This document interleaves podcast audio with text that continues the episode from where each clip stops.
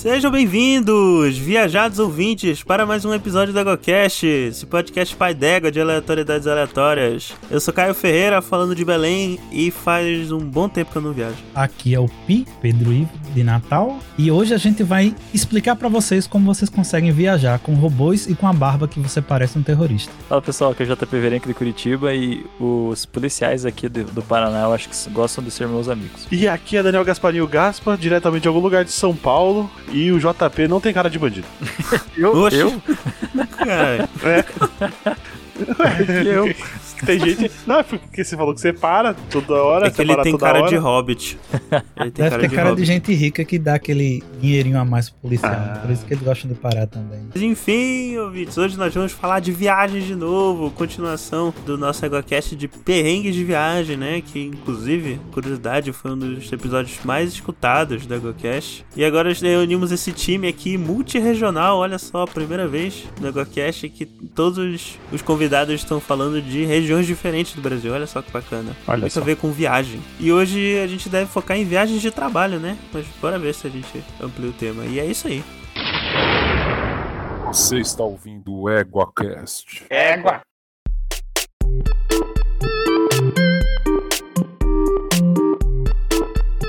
Então, meus consagrados, bem, como eu tava falando, né? Olha só que time bonito, time de, de cada ponto do país, né? O time que tá enfrentando a frente fria e o pessoal que não, não vê nem o- uma brisa disso aí, não é? Não, hoje, hoje fez frio aqui, hoje fez 22 graus, tá Nossa muito frio, senhora. muito frio. Não vou, de- A 22 graus é, é frio pro padrão eu norte-nordeste. não vou falar nada porque senão o pessoal vai me taxar aqui de. Curitibano, né? Ah, 22 graus, 22 graus eu saio de camiseta. A prova, a prova que, que Curitiba é a Rússia brasileira é, o, é o- é que o JP é verenca, né?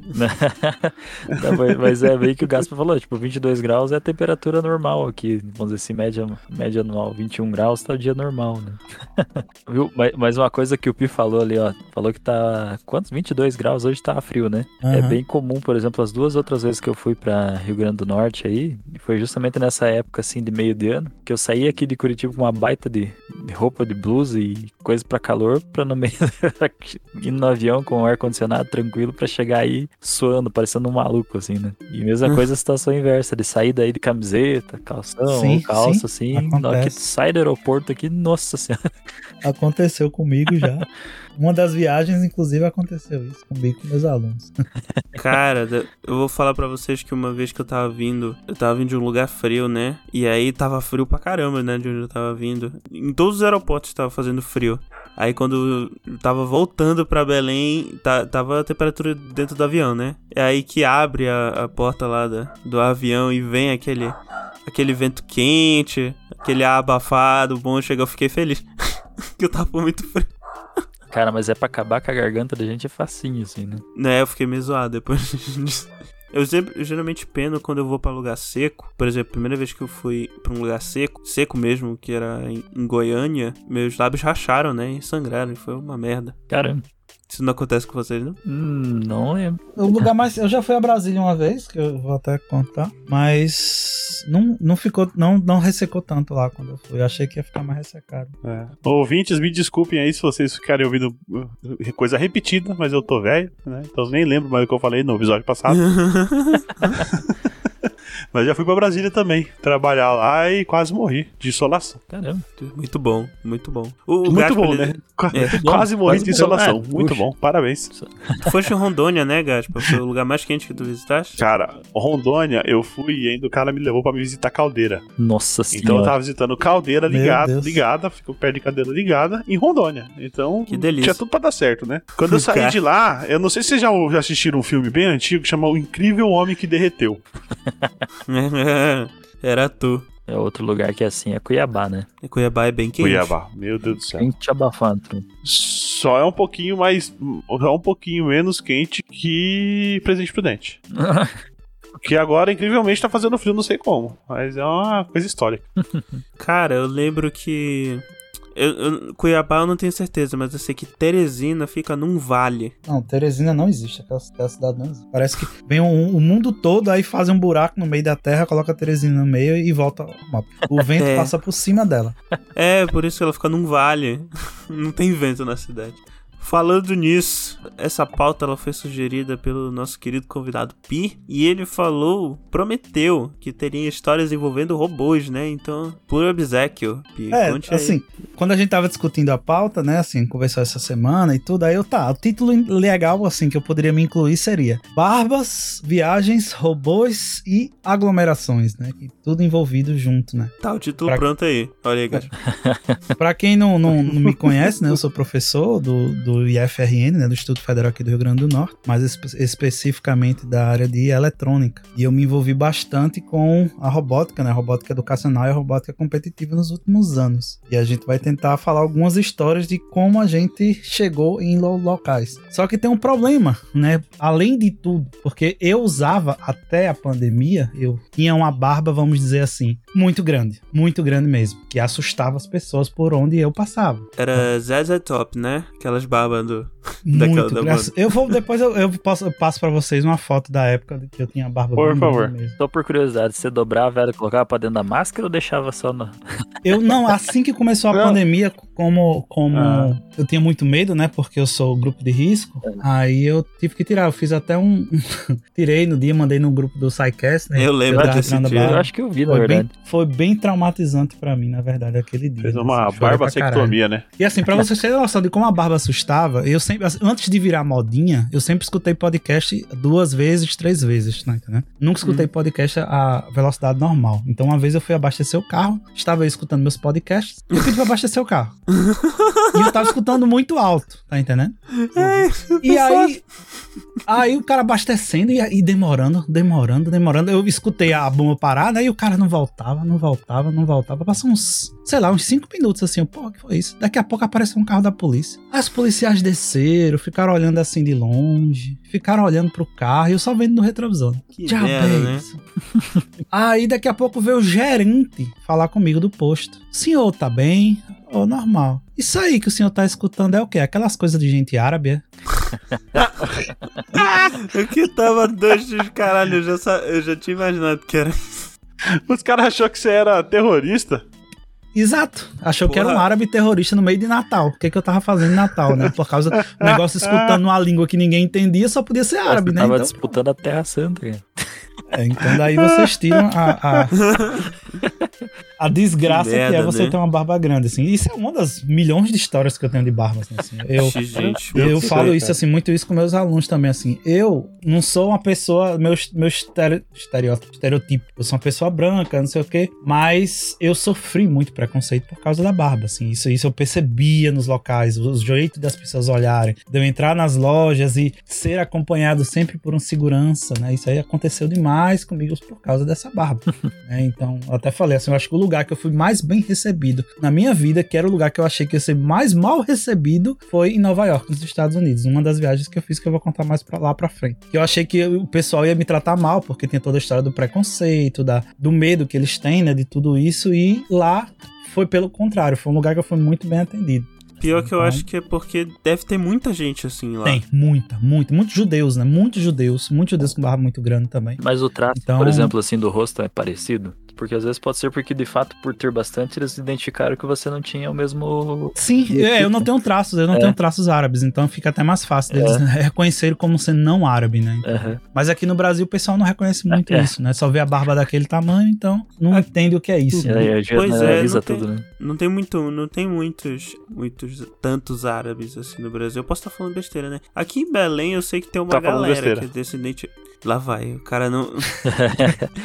eu sei que em Belém tem até bastante descendente de sírio, libanês, tem alguns imigrantes sírios e tal. São Paulo tem, tem também, mas é, mas é preconceito igual porque não é frequente. Foz do assim, Iguaçu na tem bastante. É. Gente Isso que eu ia falar. Em Foz do Iguaçu, acho que é a segunda colônia árabe, tirando, tirando São Paulo, né? Que São Paulo é a maior colônia de qualquer coisa. Mas Exato. tirando São Paulo, a maior colônia árabe do Brasil é em Foz do Iguaçu. Lá é, a cultura árabe é bem forte. Tanto na culinária. É, é, teve teve até uma história do, do que tinha uma investigação da, do FBI FBI, do FBI que tinha uns terroristas que ficavam lá na triple fronteira. Teve uma história dessa um tempo, Ah, é? um tempo desse. É que Tá ali é fácil, né, de você ir pra um lado pro outro, se você for, Sim, sim. se você for brasileiro. Então, Foz do Iguaçu é o ponte de, de qualquer pessoa que quer fazer atividades ilícitas, né? é. é muito fácil lá, é muito fácil. Isso, inclusive, tem a ver com uma das histórias que eu vou contar. Olha Mas só, olha- o que, que você foi fazer em Foz do Iguaçu, hein, JP? Não, não. Não sei se eu posso já continuar é, a partir daí. Pô, é, pô, se quiser, pode. O Peter terminou de conversar, falar? Não, assim, é, a, primeira viagem, assim, porque eu sempre fui muito matuto, assim, eu acho que o lugar mais longe que eu fui de Natal foi pra Recife, porque eu sou de Recife, então eu nunca tinha viajado de avião, né, então, a primeira vez que eu viajei mesmo foi a trabalho que eu fui pra Brasília pra trabalhar no, no ministério, fui convidado para participar de um- da revisão do catálogo dos cursos técnicos, tem, todo, cada dois anos tem esse catálogo do, do MEC, e aí me chamaram pra fazer essa revisão, e foi a primeira viagem que eu fiz nacional, no caso. E eu não sabia, absolutamente, não sabia nem como entrar no avião. Então foi aquela viagem super, super medrosa que eu fiz. O medo, Cheguei- o tranco que o avião dá É. quando sobe, né?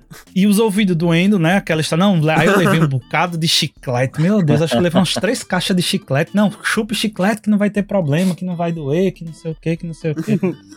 Chegando lá, eu sabia também. que tinha um ônibus. Lá era bem, assim, comparado a Natal, né? Lá é muito bem mais organizado. Então tinha um ônibus que sai lá do aeroporto de Brasília e vai até a região dos hotéis, né? Então eu cheguei lá, acho que era perto de meia-noite, sem noção de nada. Eu tinha que descer numa parada, mas naquela época ainda não tinha Google Maps, essas coisas ainda não era tão bom como é hoje em dia. Aham. Então, eu, obviamente, desci na parada errada e fiquei perdido lá no meio de Brasília de madrugada, tentando achar o hotel. Entrei em uns quatro hotéis diferentes até eu achar o hotel que eu tava. Beleza. Fui pro trabalho no outro dia, né? Assim, tranquilo, andando normal. Daqui a pouco o povo passando só de paletó do meu lado. Eu, que diabo é? Todo mundo andando de paletó e gravata no meio da rua e eu lá com minha camisa normal, camisa polo. Aí cheguei lá no ministério, todo mundo lá, bem arrumado. E as mulheres com, com, com blazer, os homens com paletó e gravata e eu lá de, de camisa polo. Ainda bem que eu, nesse dia eu não fui com minhas camisas de, Banda. de, de banda, não, de, de. Como é que se diz? De, de nerd, né? Nesse dia eu não fui com camisa de nerd. Ô, uma camisa polo é arrumado pra mim. Pra mim também era, né? Mas nesse dia eu vi que não era, que eu estava, contexto. estava em um ambiente bem estranho pra mim, né?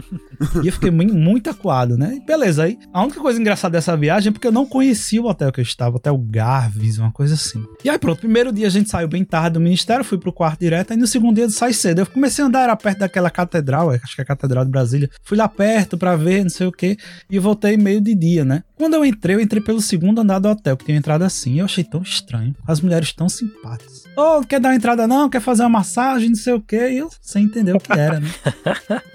e aí, no outro dia, eu passei de novo pelo mesmo lugar, que era a volta, né? Aí que eu entendi que aquele hotel era muito famoso por ser um hotel que tinha as casas de massagem. Casas não, né? Os, os ambientes de massagem, né? De massagens relaxantes, né? Então, não era um hotel muito, como pode dizer assim, convida, por isso que era tão barato. E eu não sabia que, que era por causa disso. né? Mas eu não, eu não usufruí, tá? Só pra dizer que eu não, Ah, não fui tá. não, porque a dinheiro tava contado. Quando eu fui, em- quando eu fui em Brasília, é, também a primeira vez, eu fiquei num hotelzinho lá que era bateção de porta a noite inteira. É, Não dava nem pra cara. dormir, cara. Era baratíssimo. Em Taguatinga, inclusive. Nossa, eu tenho outra história em Taguatinga, daqui a pouco a gente fala dela. Mas antes do, do- Deixa eu contar uma bem rapidinho esse negócio de estar mal vestido. Eu, uma vez eu fui pra Maragogi, cidade. Sim, o- a praia é linda, né? Cidade. Sim, sim. Nem sim. tanto, né? Bem pobre. Mas é, lá tem um restaurante, tipo, mega chique. Na, na beira do mar e tal. E eu recebi um voucher pra ir nesse, nesse restaurante, né? Só que se você vai, quando você vai pra praia, você não leva nenhuma roupa chique, né? Então chega eu nesse restaurante super chique, de camiseta e bermuda e chinelo de dedo, né? Porque nem tênis eu tinha levado. Cheio de areia. E o garçom me, rece- é, e o garçom me recebendo de terno, gravata, né? E um paninho ainda na- no braço, assim. Na hora que chegou o prato, os caras trouxeram naquela, naquele negócio de, de, de metal que até tira a tampa, sabe? Tipo Uhum. desenho animado. Aham. Caraca! E eu de, de chinelão, Ô, mas aí o bem cara. deslocado. Mas tu foi bem atendido, pelo menos? Cara, excelente, excelente. Ah, então tá bom. Porque Tranquilo, o problema é você ir num canto desse assim e a galera lhe atender mal, né? É. Grande problema. Ah, mas também você tá numa praia. Quem vai levar um smoke pra praia, pra praia, né? Pra, É. pra comer num restaurante chique. Mas tu viste os outros. Os outros. Ah, não, É. tinha o pessoal de camisa, tinha o pessoal mais apresentável, Ah. né? Eu que tava zoadaço. Ah. Mas olha só, tu falaste esse negócio de não ir com a roupa apropriada, eu lembro agora um cara que era lá do meu laboratório. Não, não, vou falar o nome dele, mas você escutar ele sabe quem é. Ele veio de São Paulo, né? Interior de São Paulo, ele de Itu, se não me engano. Ele veio pra Belém e ele veio pra fazer pós aqui, né? Me- Mestrado, doutorado, se não me engano. É, é, o doutorado ele fez, acho que mestrado também. Aí sim. E, e qual foi? é, é, o cara veio do interior de São Paulo, né? Aí ele vem pra Amazônia. O que que ele pensa? Porra, Amazônia, Amazônia é quente, né? Não vou levar nenhuma calça. E de fato, ele não trouxe nenhuma calça pra cá. Nem pra trabalhar. Nem pra trabalhar? Nem pra trabalhar, ele ia, ele ia de bermuda de praia pro museu. Parabéns, tá de parabéns. tá de Teve um parabéns. dia que. Cara, eu lembro bem que teve um dia que ele precisou usar uma calça porque era tipo uma entrevista. E falando, e minha orientadora falando: Mas menino, como é que tu veio pra cá não traz uma calça? Ele teve que pegar calça emprestado de alguém lá. poder Não, o cara usar. não tem uma calça social, um sapato é uma coisa, Depois mas ele comprou uma a calça calça jeans, né? de moletom. Pois é. De boletom. de Aquelas moletom. tactel, né? Era melhor ter comprado. Ou senão aquelas de tactel que tem. que. que, Umas que faixinhas cê- do lado. Não sei se você lembra. Não, não sei se você lembra antigamente que tinha umas calças de tactel que, que no meio dela tinha um zíper, que ela virava bermuda. Ah, bermuda. Eu, acho que era uma. aí já. E é Também. Não usa muito. E É. achava aquilo. Ah, Eu gosto você de calça dobrava a, a parte de baixo da calça, colocava naqueles bolsos, aqueles bolsos largos que tinha do lado. Tudo tinha do lado. né? Em São Paulo eu andava de calça de taquetel na rua também. Nossa, que maravilhoso, hein, Caio? É, Parabéns. não- é, é tipo aquelas de técnico, Você sabe? zerou a vida. Eu, eu, Aquela do quê? É tipo calça de técnico de futebol. Nossa, Caio, parabéns. É, eu não, não sei, eu acho confortável, pô. Eu eu odeio calça apertada. Se bem que o bom de São Paulo é que você pode sair cagado que ninguém se importa. Então, eu ia, ninguém se eu, e eu importava. iria, iria falar sobre isso também. Ah, você saiu cagado em São Paulo? Não, não, mas Ah, ok. foi, isso foi na terceira viagem. A segunda viagem que eu fiz a trabalho já foi pra pra o Rio Grande do Sul, pra Novo Hamburgo, né? A gente foi pra. Não sei se alguém, alguém que tá escutando conhece, a gente foi, foi participar da Mostra Tech, que é a maior feira de feira científica de nível médio que existe no, na América Latina, né? É um negócio absurdamente grande, é muito grande. Tem, tem trabalhos de todo o país lá, assim. Não é aquela feirinha de ciência de escola, não sei o que, não. É uma feira verdade, que você tem que levar até o, o seu projeto, você tem que, tem que apresentar, tem toda uma regra de como fazer o banner do projeto. Cada equipe tem um espaço destinado a ela, você tem várias e várias regras que você tem que seguir nessas feiras científicas escolares. E a gente foi. E assim, tem um horário que, os, que somente os alunos podem ficar, que é o horário de avaliação. Os, os orientadores não podem ficar naquele momento. Foi uma viagem, a segunda viagem que eu fiz já foi com cerca de, acho que foram 15 alunos. Eu, e eu, mas aí nessa viagem eu tinha mais três professores comigo, então foi super tranquilo da gente viajar, porque a responsabilidade de você ter 15 menores de idade com você é muito grande, Ah, né? beleza, Então, mas nessa viagem foi, foi bem tranquilo. A única coisa que eu lembro assim viagem é que eu passei acho que uns dois meses sem comer carne depois, porque foi uma overdose de carne de um churrasco que a gente comeu lá, que não foi brincadeira não. Foi- É, falando em Novo Hamburgo, eu tô aqui no. no aqui o pessoal que. Nossos ouvintes de Novo Hamburgo, eu tô decepcionado com vocês. Que eu tô procurando aqui no Google e não tem uma. Não tem uma hamburgueria com nome de trocadilho. Como pode, Sem né? Severo Garage, Idade Média, Mandinho, Soul Rebel, Madeira. Ah, Madeira é Madeira, né? Slash Burger, Ogro Burger, mas não tem uma hamburgueria com. Puta que alusão pariu, gente. Vocês estão perdendo muita oportunidade.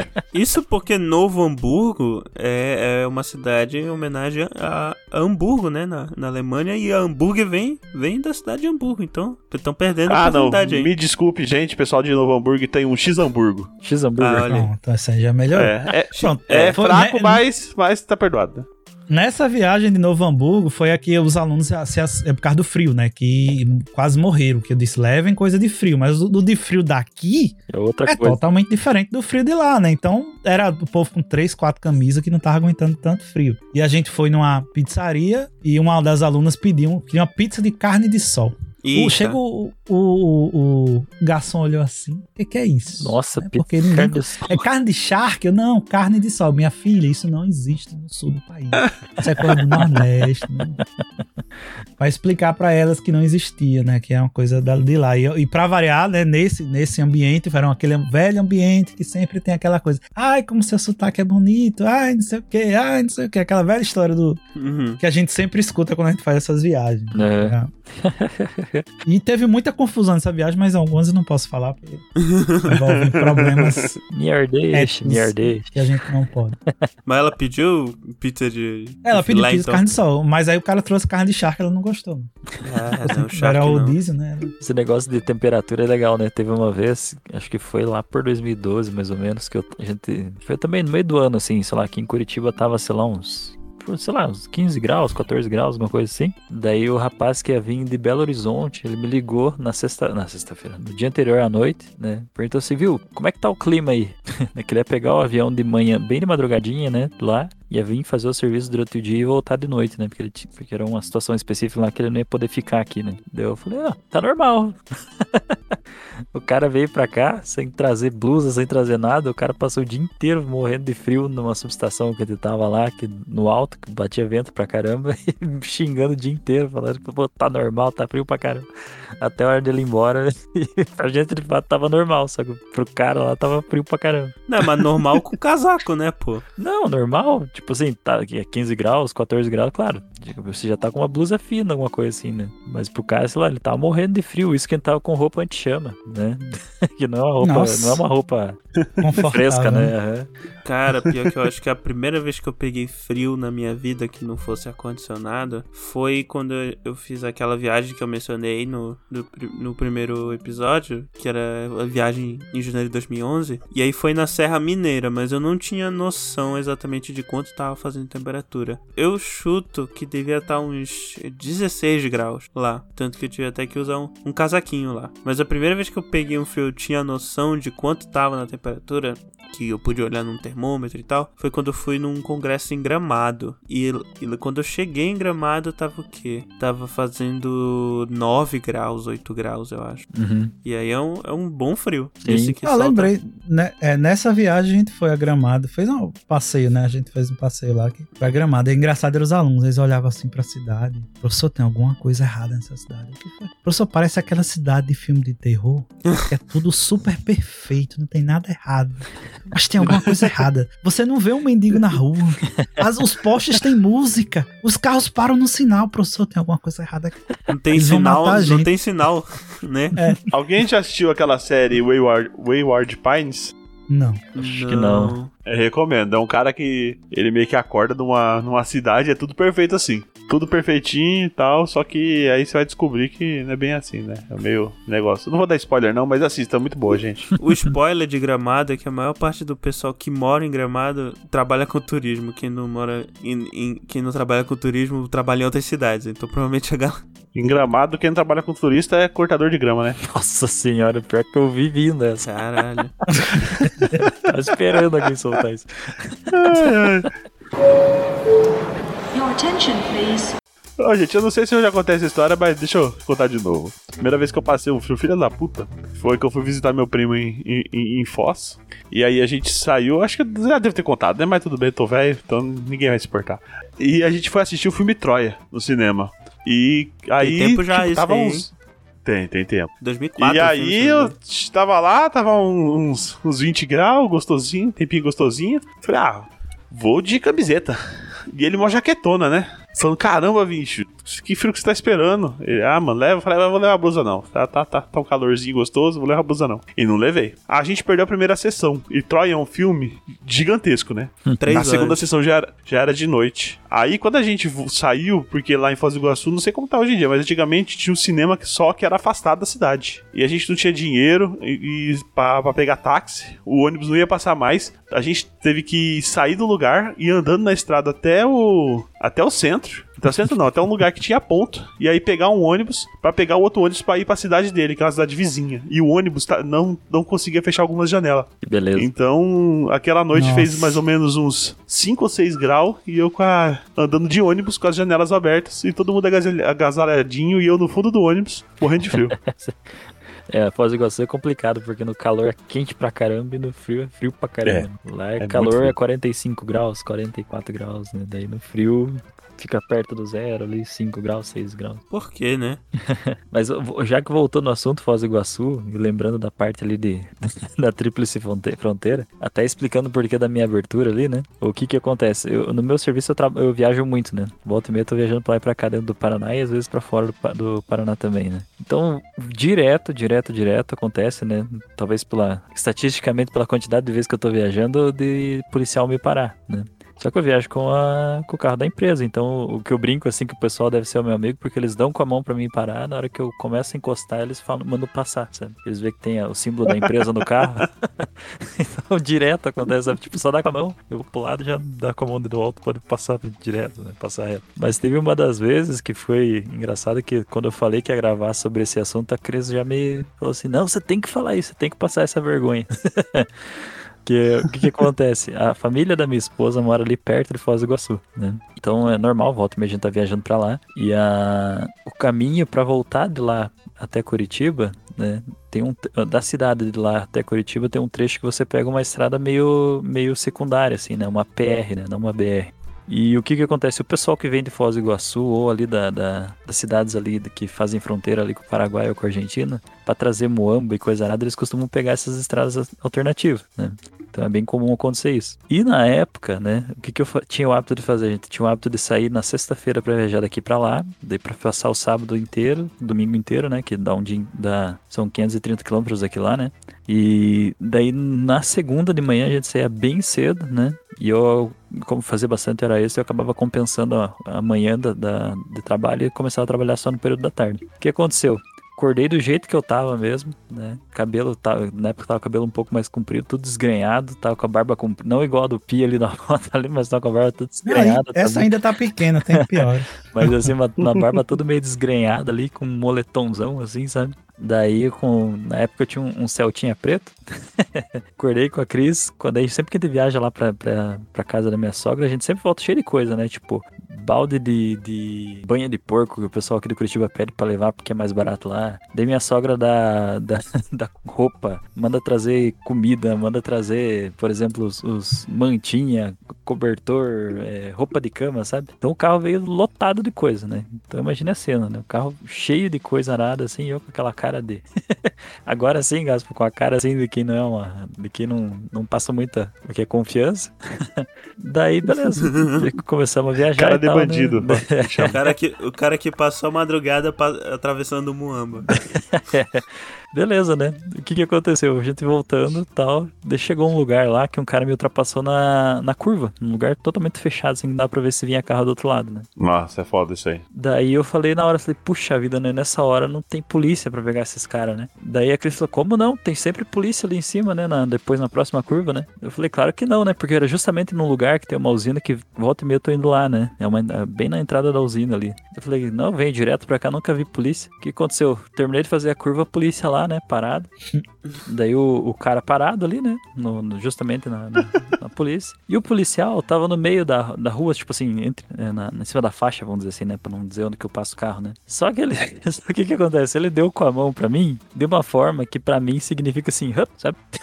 Ah, É. tipo, e aí? Tipo aquele boa noite que a gente dá no É. interior quando a gente passa, né? Tipo assim, é, exatamente. E, e- e quando você tá fazendo com a mão, o, a- o policial tá fazendo com a mão pra você parar, geralmente é o mesmo tipo de movimento, assim, né? Ele já aponta pro lado e vai, com a outra mão, ele vai pedindo pra você encostar, né? Aham. E ele só deu com a mão, assim, né? Deu passando por ele, dei com a mão também, né? E, e...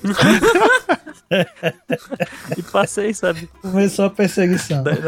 É, aí, aí, 5 SUV da PRF perseguindo o carro do JP. não, daí o que, que acontece? A Cris vê assim. O que você tá fazendo? Falei, ah, ele comentou, né? Ela, capaz, ele pediu pra você parar. Eu falei, não, mas ele fez com a deu, só deu com a mão, né? Daí a Cris olhou, a Cris olhou no, no retrovisor e falou, não, ele tá lá parado no meio da pista e olhando com a mão na cintura lá. Daí eu olhei pelo retrovisor lá e falei, pô, é verdade, mas daí, tipo, nisso eu soltei o pé do acelerador, né? Tipo, tava, tipo, sabe quando eu Uhum. tentando prestar atenção assim, ele ficou assim, sei lá, uns 5 segundos me olhando assim, devia estar pensando que merda foi essa, né? Daí, daí nisso eu olhando no retrovisor, assim, só o carro desacelerando, né? Ele só fez com a mão mão, tipo, pra voltar, né? Deu, eita, pior que, pior que. pior que ele tava me chamando. Beleza, né? Parei na, na beirada da pista, esperei passar outro carro que tinha, tava passando, dei a volta, cheguei lá, parei na frente, ele veio com aquela cara de bons amigos. Pediu documentação. A Cris, na hora, já ficou daquele jeito assim, né? Eu até me lembrei de um, de um stand-up que eu vi recentemente, acho que é do Afonso Padilha, sabe? Que ele fala assim: que quando você. Quando você. Como é que ele fala assim? Quando você é pobre, mesmo você não tenha nada para nada de errado, você já começa a achar que tudo que você tem ali vai dar alguma coisa errada, né? Exato. Daí o cara pediu o documento. Bom dia, né? Pediu a documentação, peguei a documentação, entreguei pro cara, o cara olhou a documentação, me entregou de novo. Daí pediu pra mim descer do carro, daí a Cris já tremendo do meu lado ali. Desci do carro, dele tá, né? Tipo, de onde é que você tá vindo? Daí falei, na casa da minha sogra, de onde é que ela mora? Eu falei, a cidade que ela mora. Falei, tá indo pra onde? Pra Curitiba.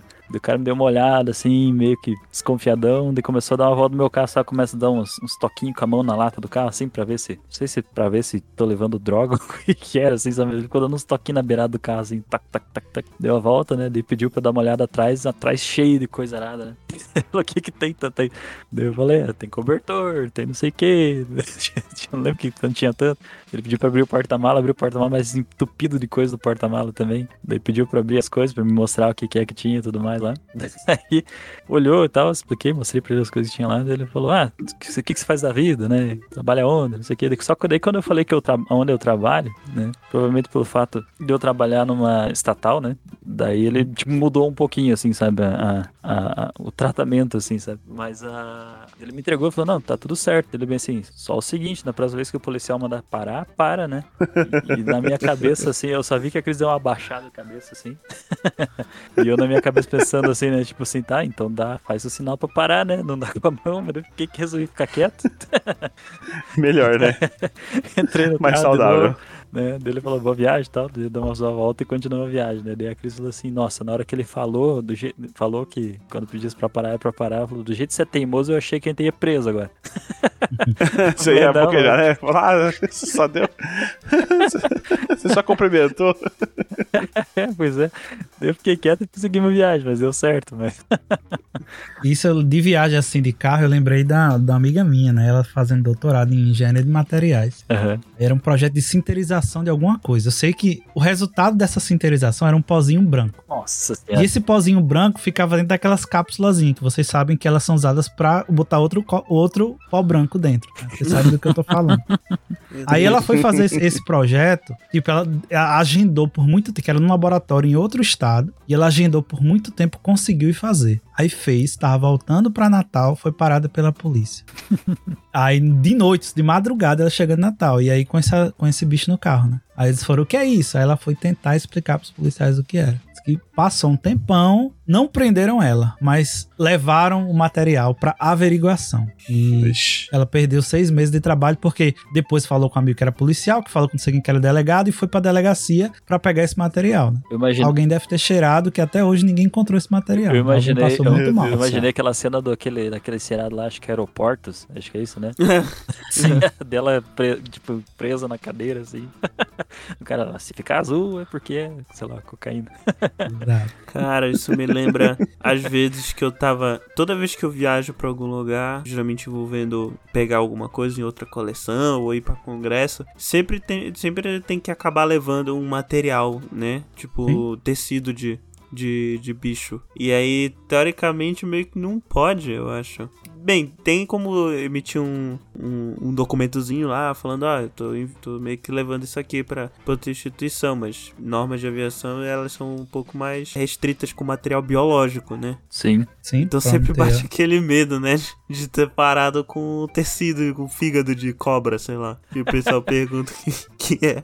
Como é que você explica daí? Tipo, tem coisa que é meio complicada, né? Por exemplo, assim, É. você comentou do, do- É que, bom, se bem que biológico talvez seja mais fácil de É, explicar, teoricamente não sei. é fácil falar isso aqui é fígado de cobra. Mas, eu- mas sempre bate aquele medo, porque tem um, um caso, até que eu vi em outro podcast, que foi de um. que mandaram uma espécie tipo Pra, pra quem não sabe, um, um, um espécie tipo é o espécime que foi usado de base pra descrição de uma espécie. Alguém pegou aquele bicho e quando foi fazer o trabalho de taxonomia pra falar ah, o bicho tal é assim porque ele tem ca- característica X, eles usam um exemplar e é o tipo, é o espécie tipo. Uhum. Aí mandaram espécie tipo, porque é porque assim, quando vai fazer revisão taxonômica, tem que analisar os tipos, porque tem que comparar as características que serviram de base, né? Aham. Aí mandaram uma espécie tipo de um, de um bicho lá da Europa pra cá. Aí parou na parou na, na alfândega. E aí, como deu um problema lá na alfândega e era material biológico, eles incineraram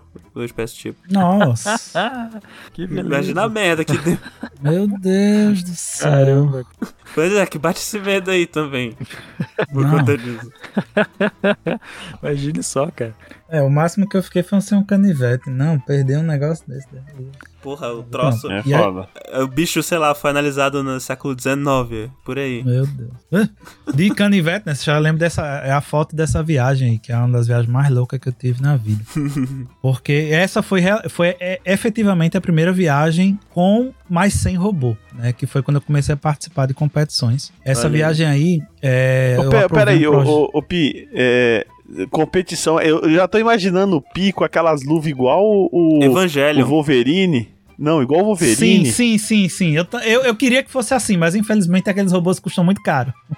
Caramba, tipo de lutando eu boxe com o robô, sabe? É, não. Caralho. E nem é aquela competição que você vê no canal da TV a cabo que é Batalha de Robôs. Eu queria muito participar daquela competição, mas eu preciso de um robô de 20 mil reais a cada 5 minutos, então não ia rolar muito pra mim não, né? Aquele tipo. Mas você não consegue pegar, fazer um robô só que gira uma serra e solta um lança-chama, alguma coisa assim? Consigo, só que é muito caro, muito caro pra você ter um material pra que o robô dure pelo menos um minuto numa luta daquela, porque ali é titânio, são materiais muito Ah. complexos pra você fazer um robô daquele. Então é Puta que pariu, é. Não dá, não dá pra fazer um robô que ataca só de longe? dá com, Aí, na mas hora que o cara chega perto, ele-. Ele sai É. voando, assim, alguma coisa assim. Tem uma limitação de, de disparo também nesses robôs. Tem todas umas regras que você pode ou não pode usar determinadas coisas. O- o- Então, faz um olha só. pulso de Faz um- MP, né? Um, um, não, um robô sniper, velho. Um robô sniper. Ele fica só no cantinho ali, pô! Aí o cara chega perto, ele sai correndo, vai no, no outro cantinho, É. lá, pô! Entendeu? Ele é triangular Ou senão ele- e bota uma carapuça, né? Bota uma carapuça É. assim bem, bem escondida. É, ou fica só a senão- ou de fora. Na, no primeiro round, ele só fica correndo pelo coisa soltando matinho, tá ligado? Aí depois ele só fica Matinho? camuflado. Mate. Aí depois ele só fica camuflado no matinho, só pá, pá, pá, snipando, entendeu? Ali na. É que você usar o traje É? de sniper no robô. Você chama o robô de. Ninguém ia perceber ele na arena, né? Assim, uma arena toda de vidro branca, né? Chama o robô de. Não, mas ele não- é, é que o primeiro round ele ia jogar matinho, entendeu? Então ninguém, aí depois ia ficar tudo matagal Ah, ali, ninguém ia entendi, ver. Pronto. Chama o robô de Nem o End, cara que tá controlando, né, porra? Ah, o cara que tá controlando ia ter um jeito, né? Ele usa infravermelho. É, Não, mentira, não ia pegar, né? Que é o robô. Mas sim, Pi, conta aí. Mas continua contando aí. Aí, nesse ano, acho que foi 2014, que foi o ano do meu casamento. Inclusive, meu casamento foi adiado por causa dessa competição. Olha só. É... Era pra eu estar casando no dia da competição e eu, eu viajei. Olha só. Aí você acabou casando ou você cancelou pra sempre? Não, casei, casei. Quando eu voltei, eu Ah, casei. ok. 10 quilos mais gordo por causa da comida de Minas, mas casei.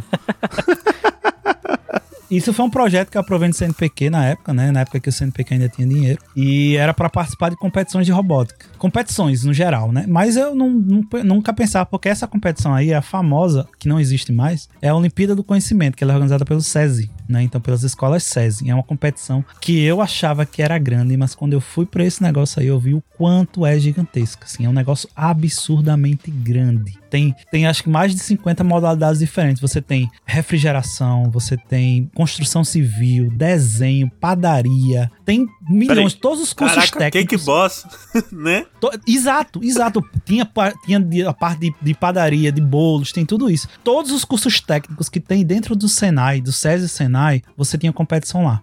Então tem a Ah, galera. não, peraí, mas não é, achei não é- que não é era- tudo com robô, Eu não, achei né? que era Não, robô. achei que era um não, robô não. padeiro, não, velho. Não, não, não. Uma da... A pessoa robô lá, pá, pá, pá, fazendo pão, amassando pão, flipando panqueca. E caralho, velho. Uma das competições, uma das modalidades é a da robótica industrial, que é essa aí que eu participei, certo? Mas tem um pequeno detalhe. Eu nunca, nem meus alunos, esses dois que estão comigo na foto, tinham visto esse robô na vida. Eu não tinha esse robô em Natal. Eu fui convidado para uma, uma, uma reunião que aconteceu na Paraíba. Aí disseram: não, vocês vão participar dessa competição. O IF, pela primeira vez, foi liberado para participar dessa competição. Aí eu, beleza. Então vocês vão participar. Mas eu não tenho robô. Não, mas a gente arruma. Mas eu não tenho robô. Como é que eu vou treinar antes da competição? Não, mas a gente vai fazer um curso. Aí eu ainda fui umas duas vezes, graças a Deus, o pessoal da Paraíba tinha um robô desse, eles ajudaram, né? Que é, o robô mesmo é só essa parte redonda que tem. Essa, essa linha que tem na frente é como se fosse um forklift, né? Um, um- uma empilhadeira. E essa empilhadeira foi a gente que construiu, que fazia parte do, do programa do robô. Porque Certo. tem que Só ser que cara eu de não- mal, né? O robô. É, só que eu nunca tinha mexido com esse tipo de robô. Isso é um robotino da família Da, da é a edição 2 do Robotino, da Festo. Nunca tinha mexido com esse robô, nem meus alunos, a gente não tinha noção nenhuma de como programar. Era uma programação toda diferente.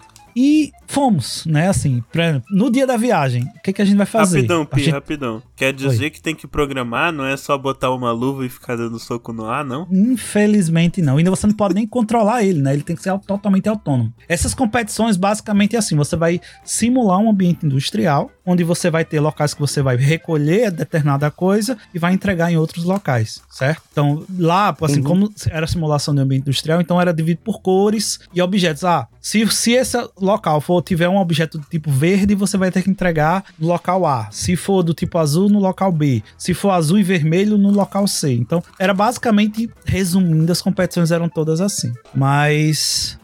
E a gente não tinha mexido com esse robô. Então a gente foi duas vezes na Paraíba para tentar entender como mexer nesse robô.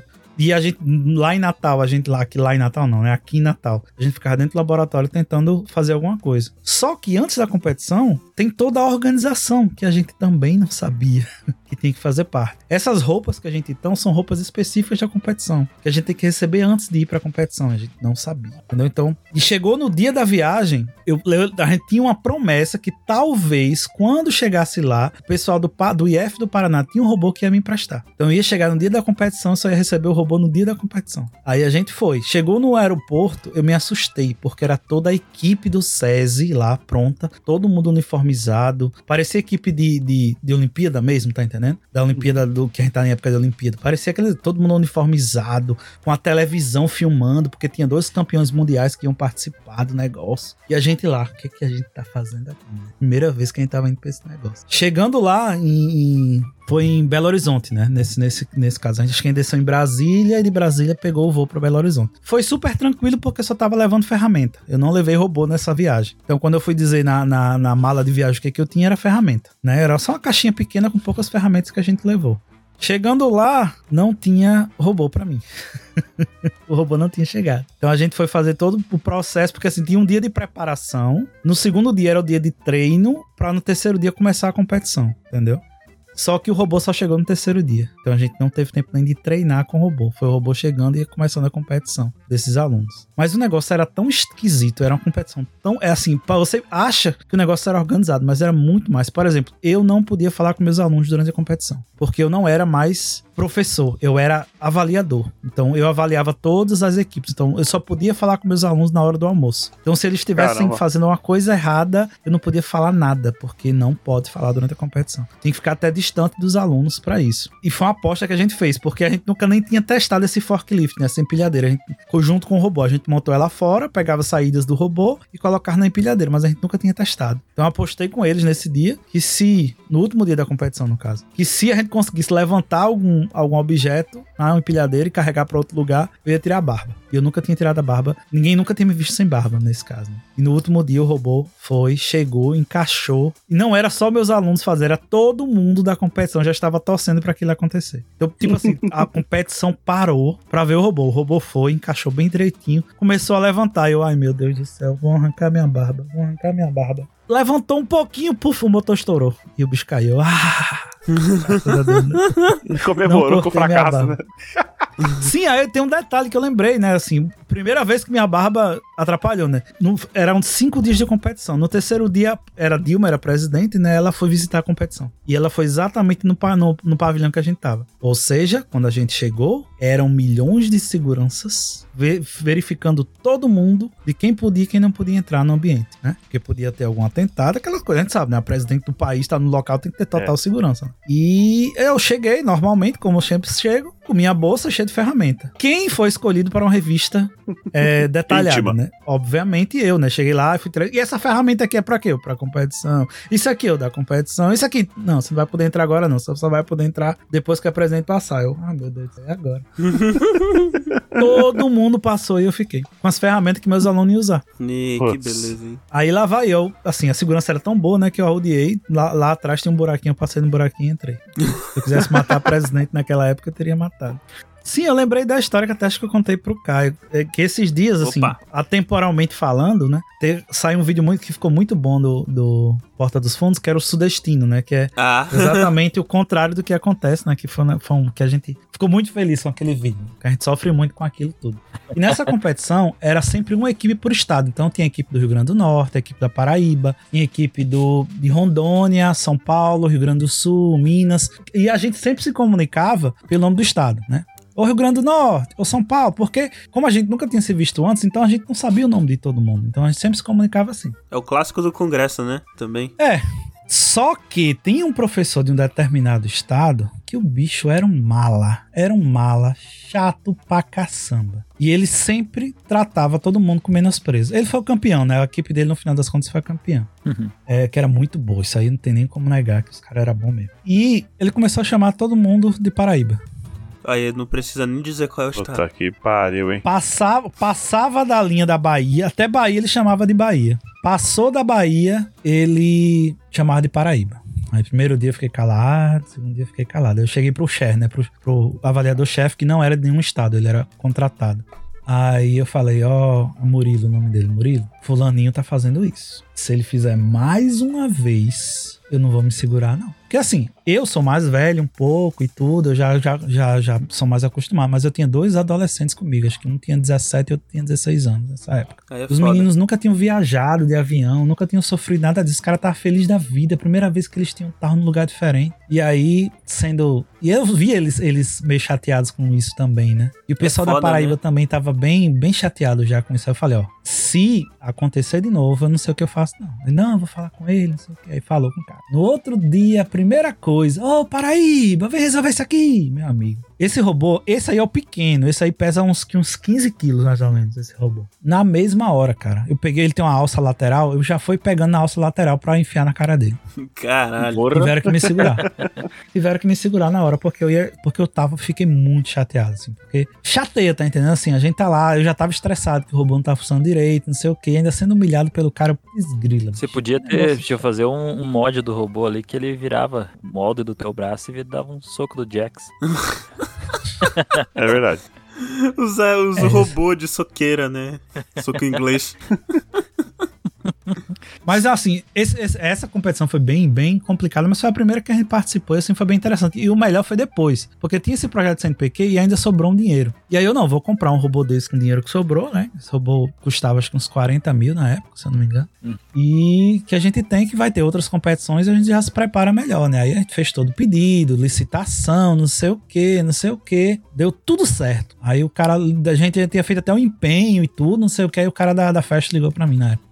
Seu Pedro teve um problema. Esse robô que a gente vendeu pra você não existe mais. Ixi. Só existe a versão 3. Aí eu, como é essa versão 3? Não, é a versão mais moderna, que não sei o que, que não sei o que, que não sei o que, que não sei o que. Aí eu fui dar uma olhada nela, custava o dobro do valor. Porra, que merda. esse dinheiro. Mas eu não falei assim, eu, na hora eu queria agora. E o que, que a gente faz? Não, o que, que a gente pode fazer? Como foi um erro nosso, a gente quer saber se o senhor aceita receber essa versão no lugar da sua. Olha só. Porra, aí Ah, sim, que da hora, velho. Ah, né? Assim, você quer mandar, eu não vou recusar, né? Poxa. E aí a gente foi, foi a primeira equipe do Brasil, É. assim, dos, dos IFs a ter esse robô mais novo, né? Assim, até hoje, acho que só dois, dois IFs do Brasil tem essa versão mais nova. Todos os outros têm essa versão Ah, mais antiga ainda que tem só. aí. Que massa. Foi, a única- foi uma coisa muito boa que aconteceu depois dessa competição. Não, então, o. Eu não, não, não querendo incorporar o Celso Russomano aqui, mas é, se você compra um negócio e os caras não, não, não tem, eles têm que oferecer alguma coisa parecida, né? Uma coisa assim. Sim, sim, sim. Mas, E mas como seria, a gente já tinha feito um empenho, como a gente Sim, já tinha feito foda, um né? empenho, né? Sim, Eles tinham que entregar, né? Eles não tinham como não entregar isso. mas foi legal, cara. Nossa, foi uma, uma história boa. Porque dependendo da empresa, é, é- fica difícil de arcar, né? Pelo menos era uma Assim, empresa grande é, que. eu acho que deu errado para o vendedor. Porque nunca Coitado. mais eu consegui falar com ele depois. É, eu acho que ele, esse cara Se você- rodou, Se coitado. você for ouvinte do EgoCast, por favor, manda e-mail.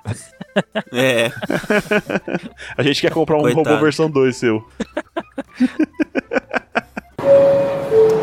Your attention, please. Você tava falando, Caio, aquela hora da, da- de, de voo com, com, com material biológico, né? sim. Eu acabei mandando aquela foto daquela que o Gaspa colocou adesivo em mim ali. Uhum. Ah, é- isso foi até uma história en- envolvendo aviação e, e- e levando coisa, né? Porque tá, tá vendo ali na, na- Se quiser até colocar a foto no post, você que vê depois.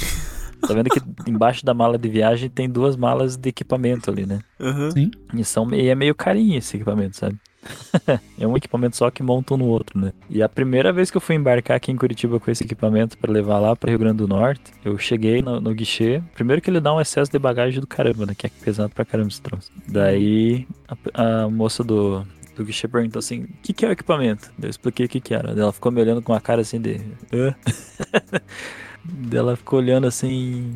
E o que que tem nele? Eu comecei a explicar. Eu falei, moço, o que que você precisa saber? Ela tem alguma coisa que explode? Eu falei, não. Tem bateria? Não. Eu tenho história sobre isso que eu vou Tem- contar daqui a pouco. Tem tal coisa? Tem, perguntou algumas coisas assim e falei, não. É, tipo assim, que pode. é, tem alguma coisa combustível? Eu falei, não. Deu, deu, deu, deu abri, ela falou, posso abrir? Posso ver, né? Eu abri as duas caixas, mostrei um cada um e tal. Ela olhou assim, só um minuto. Daí, beleza, saiu dali, foi lá pro. Não sei pra onde que ela foi, saiu ali do guichê, passou um tempinho, chegou um outro cara que parecia ser tipo gerente, assim, sabe?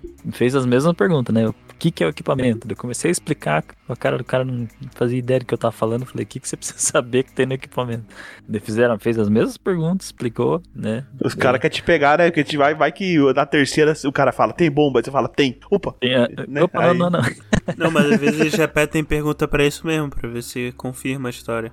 Daí beleza. Ah, caramba, velho. Se alguém perguntar se tem uma bomba e você falar que sim, se você tiver Não, uma mas bomba, não- você é o cara não- mais terrorista caralho, mais é burro do isso. mundo, né? Não, não por bomba, isso, né? né? Pra não pra- tô inventando coisa no meio do caminho, É, vezes, né? pra não contradizer a resposta. Eu sei que daí falei pra ele, beleza, então, então beleza. Daí lacrou, né, as caixas ali, colocou lá na esteira, fui pra área de embarque. fui pra área de embarque, passou um tempinho. Lacraste. Cheguei e fui pra. Embarquei no voo, tava lá no, no, no Finger ainda ali esperando, né? Daí do nada a comissária falou assim: por favor, eu gostaria que o, o, o Sr. João Paulo pudesse se identi- se identificar pra comissária. Daí, ué, né? Tá bom, me identifiquei, a moça foi lá. Vixe. Você pode me, se- me seguir um pouquinho? Eu, Meu. Deus. Saí dali do avião, daí desci. Sala escura, um banco no meio. Não, não, não. Eu saí do avião, daí desci pelo Finger, em vez de sair por Finger lá pra embarque lá em cima, daí desci pela lateral, que tinha uma escadinha ali. Tira a roupa, tira a roupa, coloca a mão na parede e tosse, né? Daí su- subi num ca- tipo um carrinho, parecia um carrinho de golfe, um negocinho diferente, assim, ali embaixo, né? Daí fui com o carrinho até um lugar ali que deve ser onde fica as malas ali. Daí tava as duas caixas ali, daí tinha um outro cara que eu não sei quem que era, assim. Daí o cara falou: Você pode abrir pra mim as malas? Fui lá, tirei o lacre, abri as duas malas, expliquei tudo de novo, abri os, os equipamentos, né, pra ele ver o que que era e tal, não sei o quê. Até depois que o cara olhou ali, beleza, lacrou de novo, fechou o troço, voltei pro avião. Daí consegui viajar, sabe? Mas Que- viajar que com isso aqui, né? eu. E, e, tipo assim, agora que eu falei que, que eu vou ter outra viagem que eu vou pra lá, eu vou ter que levá-las de novo.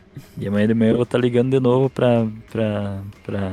Pra não vou falar o nome da empresa, sei lá aqui, né? Da, pra. Toda a Odisseia de novo, né? É, justamente porque agora eu quero fazer diferente, sabe? Eu quero pegar e já mandar por transportador pra me chegar de viagem depois, é só tirar lá.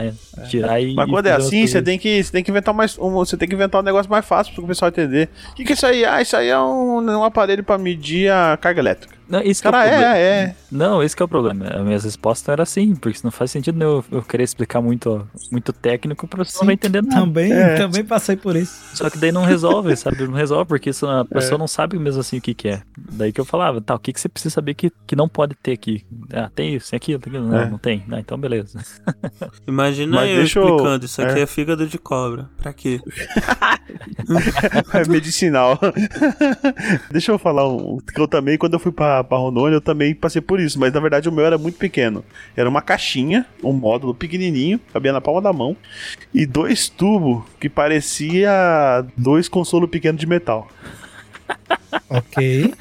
Dupla, né? Certo? Beleza. E, e eu tinha que levar isso na, na minha mochila de mão, porque esse, esse, esse módulo e esses dois tubos, esses dois tubos na verdade era pra encaixar na, na caldeira. Na caldeira não, desculpa, no, num digestor. E, e é um negócio robusto, porque o digestor é tipo uma panela de pressão gigante, né? Sim. enorme. E então tem que ser um negócio, um negócio forte. E isso aí era pra. Eu fui instalar um, um, um sistema pra ele medir em tempo real a temperatura e pressão de dentro do digestor, né? Uhum. Sim. Então, e, o bagulho custava, tipo, era um negocinho desse custava na época, sei lá, uns 8 ou 10 mil reais. Um negócio grana. absurdo. E o medo de perder o negócio, né? Nossa. Ou de acontecer alguma coisa. E também o pessoal perguntando e, tipo, você não sabe o que falar, né? É não, foda. isso aqui é pra enfiar no lugar. Esse aqui é pro meu aqui é pra enfiar onde o sol não brilha. É pro meu prazer. e, o- e o pior é se o cara quer abrir o negócio, né? Você fala, caralho, velho, Não, equipamento de aqui, 8 isso aqui é pontos. pra você enviar pra, pra fazer o monitoramento do aparelho digestivo, ou do digestor, né? Então tá certinho. Você envia lá pra. Mas o que, que você ia falar aí, Pi? Do, do- Não, é bem. assim, te- tem várias histórias assim, mas a primeira que eu tive problemas com o robô foi até a mais simples delas, né? Que foi depois dessa competição houveram outras coisas e assim, pra resumir bem muito, outro dia a gente pode vir falar só sobre só sobre o Maria, que o Maria é um projeto que a gente tem lá no, no, no estado, no, no, no IF, que é, que é o Movimento Aberto de Robótica, Inovação e Automação. Que é um projeto que aí eu foquei diretamente em equipes de robótica para participar de competição de robótica. Depois dessa competição, a gente desenvolveu esse, esse projeto. E na primeira competição que a gente participou seriamente, a gente se classificou para o nacional. Só que a gente se classificou na categoria chamada FLL, que para mim é a melhor coisa que existe no mundo. Eu vou defender até meus últimos dias de vida como sendo o melhor método de, de ensino de fazer com que os alunos trabalhem com robótica, com pesquisa e com outras coisas. E a gente se classificou para nacional, que era em Tabatinga. Tabatinga não, Taguatinga, né? Que é, de, que é a cidade satélite de Brasília. Taguatinga, não é isso? Acho que é, Isso, acho que é isso. Taguatinga. Pronto, Taguatinga, pronto. É E lá eu- que eu o fui- Santo Cristo foi. É, isso aí. Eu fui, eu sozinho, né? Eu, professor adulto, sozinho, com 11 alunos menores de idade, né? Então, olha a responsabilidade que a gente teve. E todos os robôs, eu digo que foi difícil, mas foi fácil, porque todos os robôs, o, o robô que a gente levou era feito de Lego. Olha aí, São robôs olha aí, feitos de. Lego. Só não é bacana E- se pisar nele, né? É, complicado. Só que Inclusive, seria bom. Desculpa te interromper, Pi.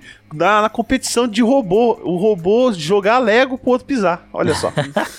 Rapaz, se eu disser que já aconteceu isso em competição. Aí, Porque ó. uma arena é do lado da outra, entendeu? São duas arenas, é uma arena compartilhada. Então, às vezes, você um robô seu quebra e a peça pode ir pro outro lado. E aí isso atrapalha outro robô. Olha só.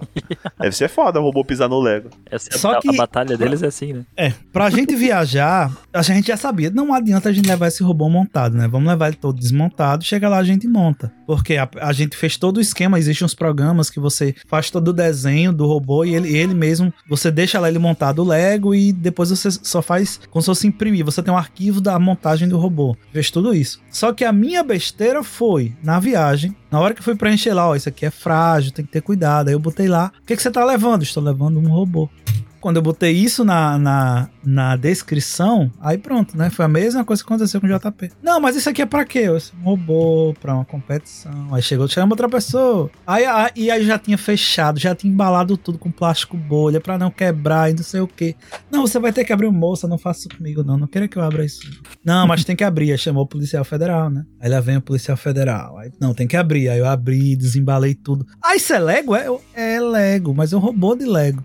Tá, pode, pode despachar. Aí, moça, você não tem papel plástico bolha aí não pra eu colocar no lugar? Ela, Não, tem não. Amigos, a parte que estava montada que a gente levou o robô, obviamente, quando a gente chegou lá, tava totalmente desmontada, né? Então, resumindo, a gente quebrou dois sensores, que a gente é muito importante que Opa. os sensores de cor foram quebrados nessa viagem. Puxa A vida. gente foi pra lá. Assim, foi um negócio bem. E eu cheguei lá achando que ia ser tranquilaço, porque assim, era bem perto a escola, que a escola SESI, que era bem próxima ao, ao hotel. Amigo, mas quando eu cheguei lá, que quebrada era.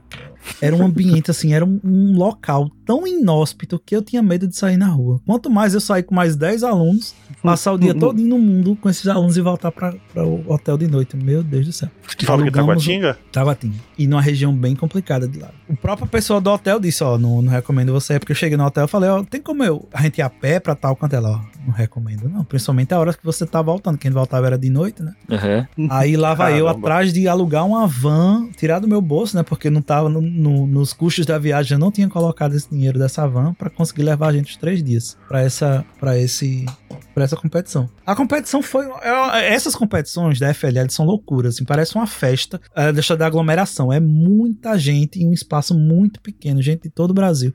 É um negócio fantástico, assim, fantástico mesmo de, de, de ir. Mas o robô da gente, infelizmente, com o problema dos sensores, já não era tão bom o robô. Quando chegou lá, os meninos ficaram bem nervosos e a gente não conseguiu é, se desenvolver muito bem nessa competição. né? Ah, mas se fosse Então. aprendi- aprendiz de carpinteiro lá, vocês iam ganhar bem comprar um sensor que precisava. Ê, cara.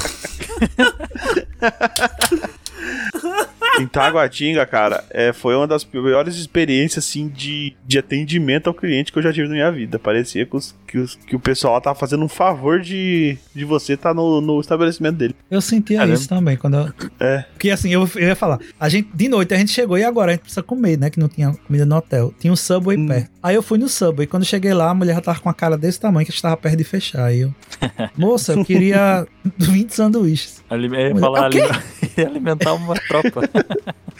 Não, eu, eu quero 20 sanduíches. Você disse 20? Aí lá vai ela, fulano, você quer? Tem como a gente fazer isso? Aí o cara olha assim, é 20? Eu, é, eu tenho um bocado de aluno morrendo de fome ali, adolescente, que tá na fase de crescimento, precisa comer. E eu preciso de nota fiscal, não sei o que. Ele, ah, meu Deus. Nossa. Aí lá vai ele ligar para outro gerente, porque a máquina dele, não, a- no- no- o POS dele não imprimia com, C, com CNPJ e não sei o que. O negócio que era do que eu fui no sub, que era pra ser bem rápido, demorou quase uma hora pra eu conseguir sair desse sub com, com os sanduíches pra levar pros alunos. né? É, não, mas de 20 fome. sanduíche uma É hora foda. até que não foi tão demorado assim. Mas sub aí é um minuto pra ficar pronto. Cara, o problema é esse, né? Subway é rapidinho. Pois é, né? Aí, mano, é, realmente, foi todo lugar que a gente ia. E lá também tinha um lugar que é o lugar mais barato, porque quando, quando eu fui pra lá não tinha dinheiro pra nada, né? A gente, a gente dividia, sei lá, é, refeição dos girafas. Eu e meu irmão. Foi eu que fui com meu irmão, né? E a gente comia toda noite lá num lanche. Num lanche bem podrão, que tinha na esquina do, do hotel. Só que lá o X-Bacon era 50, ce- 50 centavos mais barato que o X-Salada. Era o Nossa. lanche do Pablo. O Né? Pablo. É, o Pablo, peruano, Ah, que vivia na Bolívia. Nossa. Cara, você vê como é que é a vida de pai. Você falou Pablo, pra mim veio Backyardigans na cabeça. Ah, olha aí, Meu eu Deus lembro céu. desse desenho. É o pinguinzinho azul, né? Isso. Your attention, please. Eu- eu- essa história de, de, de, de viajar também, tem uma das histórias que eu, que eu, que eu acho. Tem duas histórias de, de carro, de coisa assim, de que aconteceu em, em trânsito, assim, né? Uma delas, eu meio que fiquei conhecido na empresa que eu trabalho até hoje, que o pessoal me zoou por isso. E a outra que eu vou contar agora, que na verdade a... tem uma usina que a gente faz serviço que da hora que você sai da rodovia tem 36 km de estrada de chão até chegar lá, sabe? E essa estrada é aquelas tipo de estrada bem apertadinha, assim, bem no meio de um monte de fazendinha e coisa arada, né? E o que aconteceu? A gente tava fazendo modernização lá, então foi liberado pra gente fazer hora extra tra- tranquilo, assim, né? Com o intuito de terminar o mais rápido possível.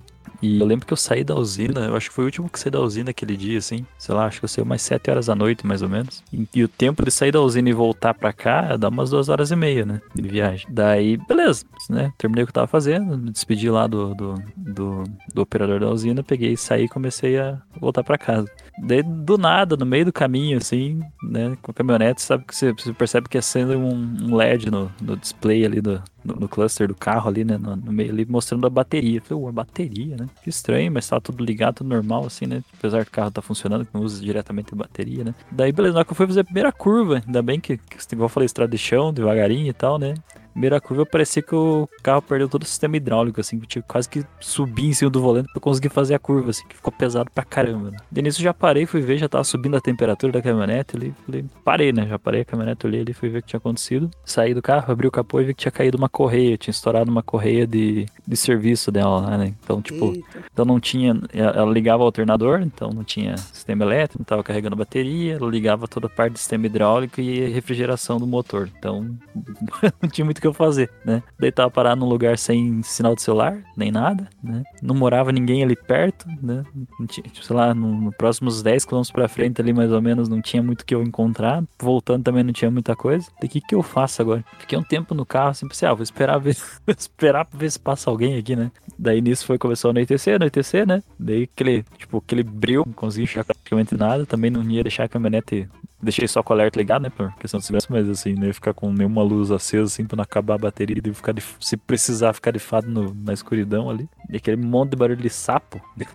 aqueles sapos, que fica aqueles barulhentos pra caramba, né, cara? Daí beleza, ele tava parado até que daí lembrei que o tinha a troca de turno da, da vigilância da usina, né? Daí, beleza, né? Passou um tempinho ali, daí comecei a ouvir um barulho de moto, passou o, moto- o- o vigilante, tava trocando de turno, passou, viu eu lá, parou, fui ver se conseguia me ajudar, viu que não tinha muito que fazer ali. Daí falou assim: eu vou fazer o seguinte, eu vou subir até onde dá sinal do celular vou ligar pro operador vir te buscar. Pode ser? Eu falei, não, beleza, não tem muito o que fazer, beleza, né? E tá, esperei ele. Então deve ter ficado acho que mais ou menos umas duas horas parado ali no meio do mato, no escuro, sem fazer nada. Até que o, o, o vigilante subiu, né? Ligou pro operador, o operador não pode sair da usina assim do nada, né? Daí passou um tempinho ali, né, mais ou menos essas duas horas, chegou o operador ali onde eu tava, né? Mesma coisa, né? O cara já chega, tenta, acha que consegue arrumar, dá uma olhada ali, vê que não tem o que fazer. Falou, o que eu posso fazer é o seguinte, a gente voltar até a usina, né? E essas usininhas pequenininhas no meio do mato mesmo, né? Pode voltar até a usina, lá eu tenho um outro carro, é mais antigo, um outro caminhonete mais antigo, mas se você quiser, você pode voltar com ela, né? Ah, beleza. Então voltei todo o trecho de onde eu tava até com ele até lá na usina. Daí passei minhas coisas do, pra outra caminhonete. Era uma caminhonete daquelas, aquelas Hilux antigas, bem velha, assim, sabe? Com afogador e tudo mais. Uhum. Peguei ela, dei tchau pro, pro operador. Beleza, voltando, né? Ali na estrada de chão, passei pela caminhonete que eu tinha deixado lá no canto. Voltando, voltando, voltando, do nada, fura um pneu. No Ei, meio do mato, beleza. sem luz nenhuma. né? E Tá bom, né? Beleza, furou o pneu, achei o lugar que era um pouquinho mais possível de eu trocar o pneu, porque estrada de chão bem, não é aquela estrada de chão batida nem nada, né? Bem ruim, assim. Daí desci, fui olhar lá onde devia estar o step, cadê o step? Daí falei, que beleza, né?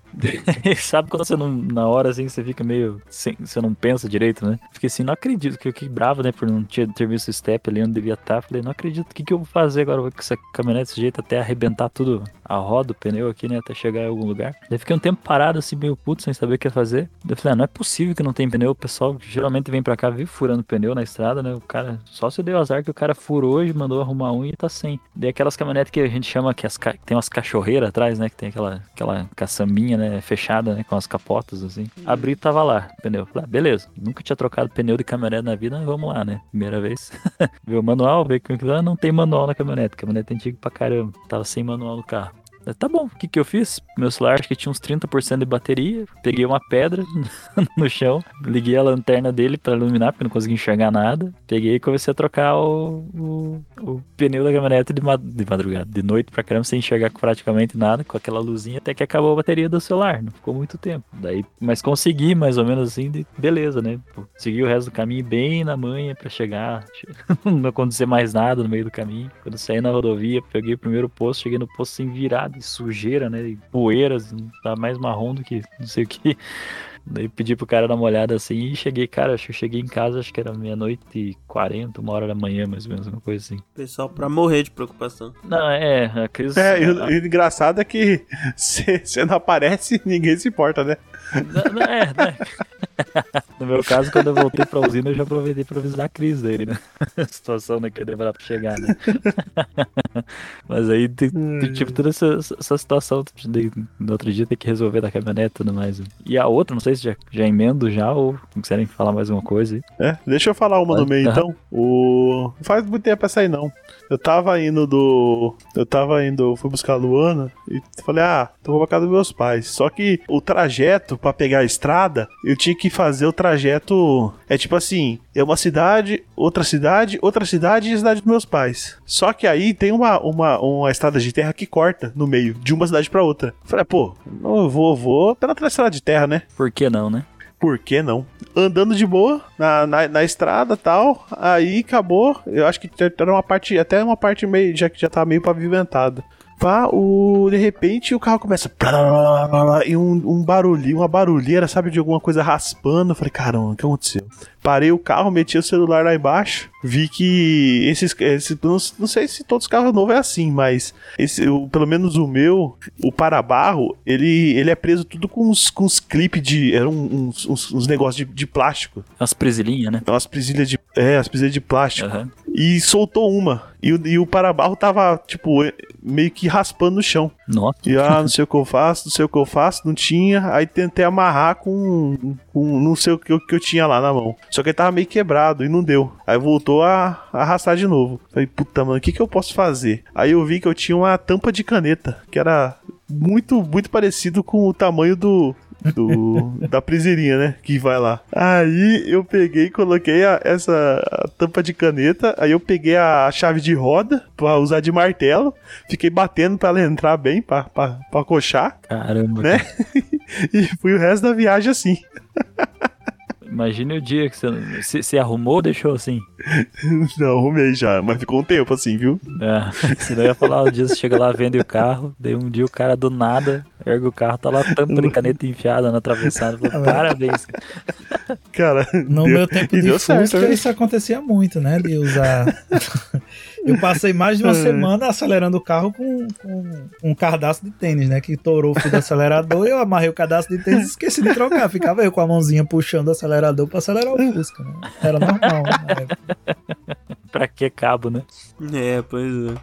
Tem outras histórias, assim, mas eu vou passar pra acho que a mais absurda delas, que foi a da. Desse, dessa primeira competição da Olimpí- da Olimpíada do Conhecimento. Depois, essa foi a última que foi gigantesca. Depois foi modificada para outras regras. E agora não era mais a Olimpíada do Conhecimento, era uma classificatória nacional para ir para o Mundial. Então, essa segunda, ela foi diferente da primeira, porque na primeira você tinha o robô pronto, já tinha o cérebro dele pronto, e você só fazia a programação. Nessa segunda, você usava só a base dele, que eram as rodas e os sensores, os sensores omnidirecionais, e você tinha que construir todo, todo o cérebro do robô. Você tinha que construir do zero toda a parte microcontrolada, microprocessada dele. Que massa. E aí a gente, nesse ano, a gente tava um pouco mais preparado, tava com dois alunos que eram um pouco mais experientes, então a gente foi desenvolvendo, né? Desenvolvendo, a gente tinha lá no laboratório uma, uma máquina prototipadora de placas, então a gente foi desenvolvendo em protótipo de laboratório, em prontoboards, em- e aí no final a gente iria simplesmente fazer o, o circuito pronto na, não pronto, na, na placa, né? Construir a placa, soldar os componentes e levar. Tranquilaço, assim, a gente tava, tava relativamente bem, vamos dizer assim. Só que aí aconteceu uma coisa no Natal que ficou muito famosa na época, que foi uma rebelião nos presídios. Eu não lembro agora se foi, eu não lembro na época se foi uma briga entre facções ou foi uma facção que se rebelou. E assim, em um dia foram queimados mais de 10 ônibus só em Natal. Caramba. E muitos deles foram queimados próximo ao, à escola que eu, que eu dava aula, que é na Zona Norte de Natal. Resumindo a história, por falta de segurança, a escola foi fechada. Isso faltando duas semanas para a gente viajar. A escola foi simplesmente fechada pela falta de segurança, porque só tinha um segurança para toda a escola, não poderia ficar aberto. E a gente não pôde entrar na escola por mais de uma semana. E a cidade estava até com. Até o exército estava nas ruas em Natal. Assim, foi um negócio muito punk, assim. Foi muito assustador o que aconteceu. Caramba. E a gente não tinha o que fazer. Simplesmente, a gente não tinha o que fazer. Aí, faltando uma semana, a gente, pessoal, não, a gente conversa com ó, não vai dar tempo da gente montar a placa, da gente soldar, testar e levar ela, não. Vamos levar no pronto board. Vamos organizar ela direitinho, deixar ela bem amarradazinha e vamos levar no pronto board. Beleza, vamos embora. Só que aí foi aquela correria. E vamos viajar. Vamos viajar. Organiz... Só que eu, eu não fui arrumar as malas. Eu pedi pros meninos arrumarem. A mala do, do robô, as duas malas, que era uma mala que ia só o robô e uma mala que ia as ferramentas, né? Não, organizem aí, que aí amanhã a gente, quando a gente for. Beleza, no outro dia eu passei no campus, peguei as malas e fui para o aeroporto. Cheguei mais cedo, de madrugada a viagem. Cheguei mais cedo que os alunos, fiquei esperando eles lá, morrendo de sono, me deitei. Me deitei não, fiquei sentado na cadeira lá e dormi, né? Quando eu acordo assim de relance, eu só olho assim pra minha cara E assim, nessa época, se minha barba estava grande nessa primeira foto que eu mandei, ela estava no mínimo o dobro nesse momento. Né? Eu tava com a, era a época que eu tava com a barba maior que eu, que eu já tive. Chegava no umbigo. Quase isso. Eu acordo e tem uma boca de um fuzil na minha cara. Ih, caralho. Simplesmente assim, sem querer, querendo, um dos, dos policiais, acho que era assim, um soldado do, do exército, vê aquele caba lá dormindo no aeroporto com a barba daquele tamanho. Ele estava assim, em guarda do meu lado, apontando o fuzil na minha cara. Que beleza. Que beleza, né? Só que tinha outro detalhe, e esse me ajudou bastante. Meu celular estava velho, quebrado, e o botão de ligar dele não estava, tinha quebrado. Então, como é que eu ligava e desligava meu celular? Eu tenho que pegar um pedacinho de fio, fazer um jumpzinho entre as duas, em dois contatos. pra poder ligar o meu. Só que eu perdi o fiozinho que eu tava usando. Ó o gasparismo aí. Aí o que, que eu fui fazer? Não, vou abrir a mala de ferramentas para pegar um fiozinho para fazer isso. Uhum. Meus alunos, muito inteligentes, assim, primeiro, você não pode levar baterias em carga. Você Isso. só pode levar baterias se for em, em bagagem de mão. Bagagem de mão. Eu não sabia, nem os alunos. As duas, que eram duas, para esse robô a gente usava duas baterias de moto para alimentar eles. Aham. Eles jogaram a bateria dentro da mala de ferramentas e não protegeram os contatos. Ai, que beleza, cara. A sorte foi que meu celular estava ruim, porque quando eu abri, foi só a fumaça saindo. Por quê? Porque uma chave de fenda fechou os contatos. Fechou curto. Deu do céu. curto, explodiu uma das. Já estava explodida dentro da, da maleta de ferramentas. Só foi aquela fumaça voando assim. Na mesma hora, o soldado que ainda estava do meu lado viu aquela fumaça e já saiu chamando, né? Daqui a pouco chega quem? O oficial de guarda, né? Ainda bem que esse oficial de guarda era todo educado, né? Ele, não, perguntou o que, que você tem aí? Eu disse, não, são equipamentos de medição que eu vou participar. Não falei em nenhum momento mais robô, porque eu sabia que você falasse a palavra robô, eu tava lascado. São equipamentos de, de, de medição e aferição que eu estou levando para um evento que vai ocorrer lá no Espírito Santo, não sei o que, não sei o que, não sei o que, não sei o que. Se usar o termo cibernético, então, o pessoal acha que já é coisa de. de... Meu amigo. E aí foi, foi o oficial de guarda, veio a Polícia Federal, aí foi que salva essa bateria você não pode levar. Aí beleza, né? ele levou na bagagem de mão, né? Porque né, eu ainda rezei pra, sei lá, a bateria, vai que a bateria funciona. Mas imagine se eu não tivesse aberto aquela mala Ó, cagada. e essa mala tivesse sido embarcada e tivesse acionado sinal de fumaça dentro da- do compartimento de Compartimento de carga carga. desse. Eu acho que eu estaria uns dois anos preso por aí, né? Porque com certeza na mesma hora o avião teria que pousar de emergência, ia ter toda aquela confusão e não sei o que, não sei o que. E a gente foi pra lá e de lá a gente foi pra Salvador e de Salvador foi pra o Espírito Santo, né? E foi na época, na época de que tava no auge de Pokémon Go. Então meus alunos não queriam nem saber do robô, só queriam saber de andar porque tinha Pokémon diferente na cidade. Só queriam saber, querer saber de andar na cidade todinha pra caçar Pokémon. Acho justo. É. Nessa competição até a gente foi até bem melhor do que na anterior, do que na anterior, tipo, na anterior o máximo era 100 pontos, a gente fez 5 pontos, vamos dizer assim. Né? Nessa competição a gente fez de 100 pontos, acho que a gente fez o que uns 60, 70 pontos. Vocês usaram Mas, a bateria assim, zumbi, né? era- Que o problema é morreu bate- voltou. Não, a gente chegou lá, a gente comprou outra, a gente conseguiu encontrar Ah, tá. uma, uma, uma loja que tava aberta, a gente conseguiu comprar uma lá. Só que a gente não conseguiu trazer pra Natal, então foi um dinheiro que foi jogado fora. É, poxa. Your attention, please. Aí vocês têm mais alguma história? Tenho mais uma até, se, se, se der tempo. Que eu falei lá que o pessoal da, da empresa hoje. Fiquei meio que conhecido por isso, sem querer ser conhecido por isso. Logo que eu tinha entrado na empresa, logo não, né? Sei lá, um ano de empresa mais ou menos assim. Eu fui mandado para fazer um curso de uma semana numa usina, aqui no meio do estado do Paraná.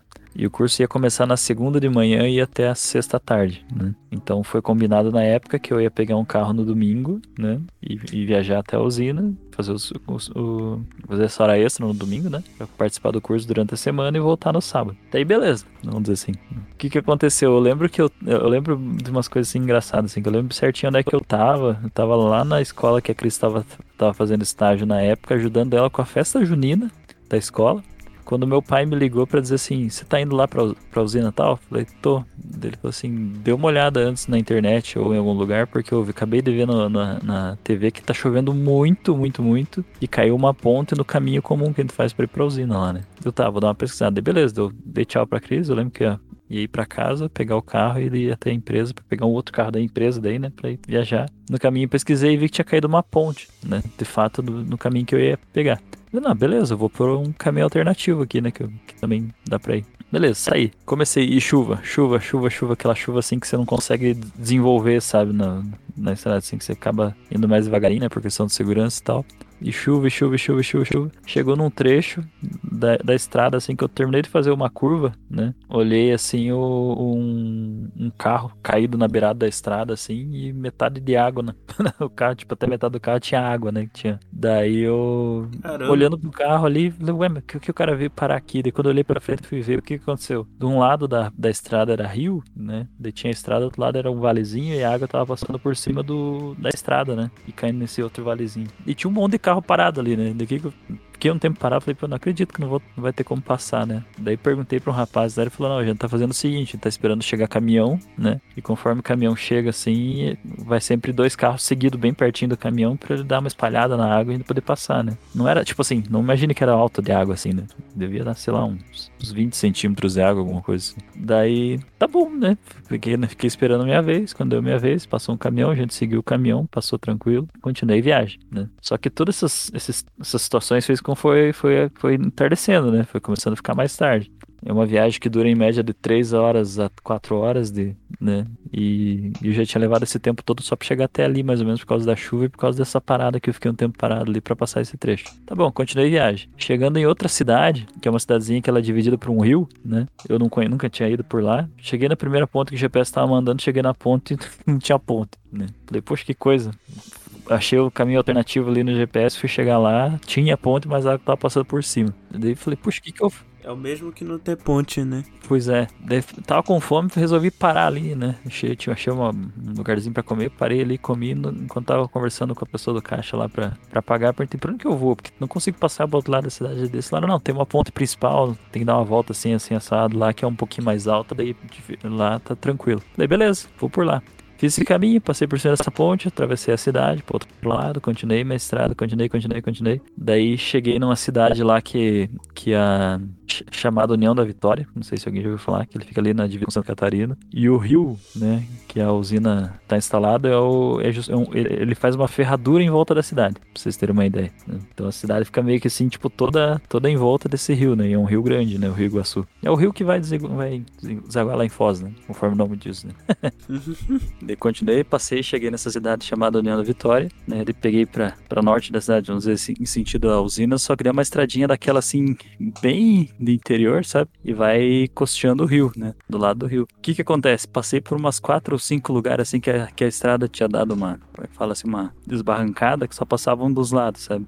E fui seguindo. Cheguei num lugarzinho que tinha uma ponte, assim. Que aparentemente era uma ponte, né? Só que eu não conseguia ver ela, sabe? Eu vi um riachinho chegando ali, passando por cima da rua, desaguando no rio. Sabe quando você fica assim, puxa, eu vou passar por cima desse vai que caiu, eu vou atravessar o carro nessa, nesse canto aqui, né? E fiquei um tempo parado pensando o que, que ia fazer da vida.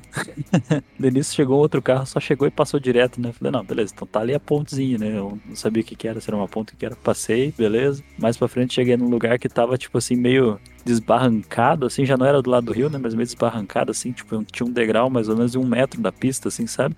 Deu uma. a- a- o terreno deu uma cedida, assim. Mas tinha um cantinho que tava pra passar ainda e o pessoal tava passando por lá. Passei também. Só que isso já tava, sei lá, era umas 10, 11 horas da noite já, né? Porque Que não- desenvolve, não tinha como ir rápido, né? Era um caminho, tipo assim, que tava, tava oferecendo um certo perigo e a, e a estradinha também era de- bem secundária, né? Enfim, fui, fui, fui, fui, fui indo, né? Passando por todas essas situações. Quando eu sabia que eu ia fazer a última curva pra chegar na usina, na barragem da usina, que dá pra ver toda a iluminação da usina em si, né? Na chegada, né? Cinco, uns, sei lá, uns. Não lembro, sei lá, uns 100 metros antes de chegar na usina, tinha desbarrancado a encosta, assim, Nossa. de um morro e não dava pra atravessar de carro. Porra, JP. Toda um- uma odisseia pra chegar. pra chegar e não conseguir, né? É igual, Daí- igual a fase do Mario, né? Tipo, que chega no final. Ah, mas a princesa tá no outro castelo. Princesa não está no outro castelo. Eu parei lá e falei, não acredito, né, cara? O jogo justamente é aqui, né? Daí o que que acontece? Tinha mais carro parado lá, né? Já tava bem de noite, tinha um monte de gente dormindo dentro do carro mesmo. E tinha uma beiradinha, sabe, pra atravessar, né? Onde tinha desbarrancado e um trechinho de estrada que dava pra passar. Mas um caminhão foi tentar passar e atolou justo nesse trecho, sabe? Então não tinha como Nossa. atravessar. Daí fui lá, conversei com o pessoal, falaram, ah, não tem como passar e tal, não sei o que. Eu falei, ah, não vou dormir no carro, né? Eu peguei o carro da empresa, deixei bem num cantinho lá, né? E dormiu no E- mato. Não. não, eu peguei minha mochila, minhas coisas ali e, e passei, atravessei a pé ali, a- onde desbarrancou ali, tava passando normal, né? Daí fui caminhando, né? Só que é, é meio longinho, tipo, deu assim uns, uns 3km caminhando, assim, mas longe, é, 3km não é tão longe, assim, mas tipo, sei lá. De madrugada, né? É, Na um chuva. Terreno todo molhado, cheio de lama, cheio de coisa. Tava chovendo na hora. não, tava, ah, tava uma garoinha, mas tava tranquilo. O, o- a lama era só onde desbarrancou ali, né? Era um lugarzinho assim de, sei lá, uns 50 metros. O resto, Uhum. assim, dava pra. Porque é, porque é uma usina grande, então atravessar toda a barragem a pé e tal. Mas não é nada exagerado de longe, assim, sabe? Só que acontece, daí o, o que, que o segurança da usina viu, né? Do nada, um cara, quase meia-noite, assim, andando com a roupa da empresa, né? Atravessando a, a- barragem, né? Até chegar lá onde fica a portaria. Então, de lá já tem um sistema de, de, de vigilância, o pessoal já vê pela câmera e já, já fala pelos megafones, né? Pedindo pra se identificar. Daí eu cheguei lá, me identifiquei com o Parece e filme. tudo mais, sabe? Identifique-se.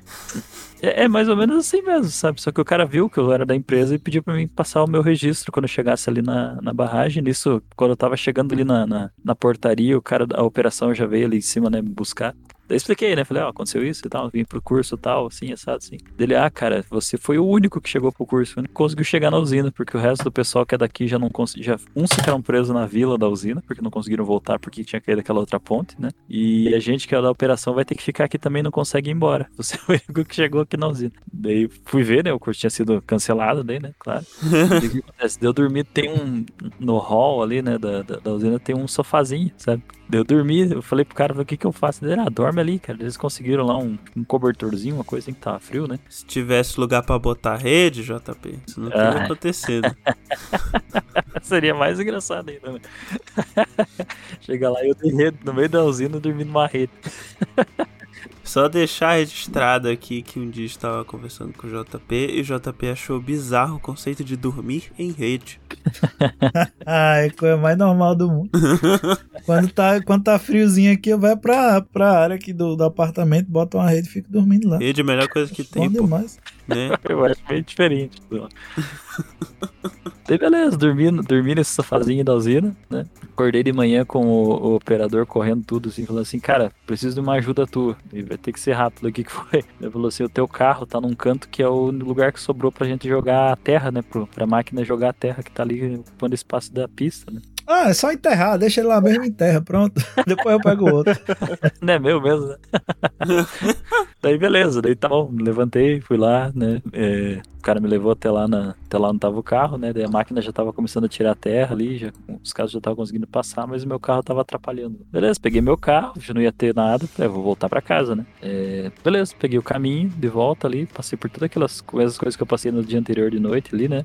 Na, na, na estrada estragada ali, todas aquelas situações, e cheguei na bendita da cidade de União da Vitória, que eu falei antes. Né? E, como, e continuava a chuva, né? E chuva, chuva, chuva. O que acontece? Quando eu cheguei na cidade, parecia aquela cena tipo Walking Dead, assim, sabe? Uma fila gigante de carro pra tudo quanto é lado, assim, sabe? Aquela sensação que você olha, ué, o que que tá acontecendo? Caramba. Daí eu falei, não, vou.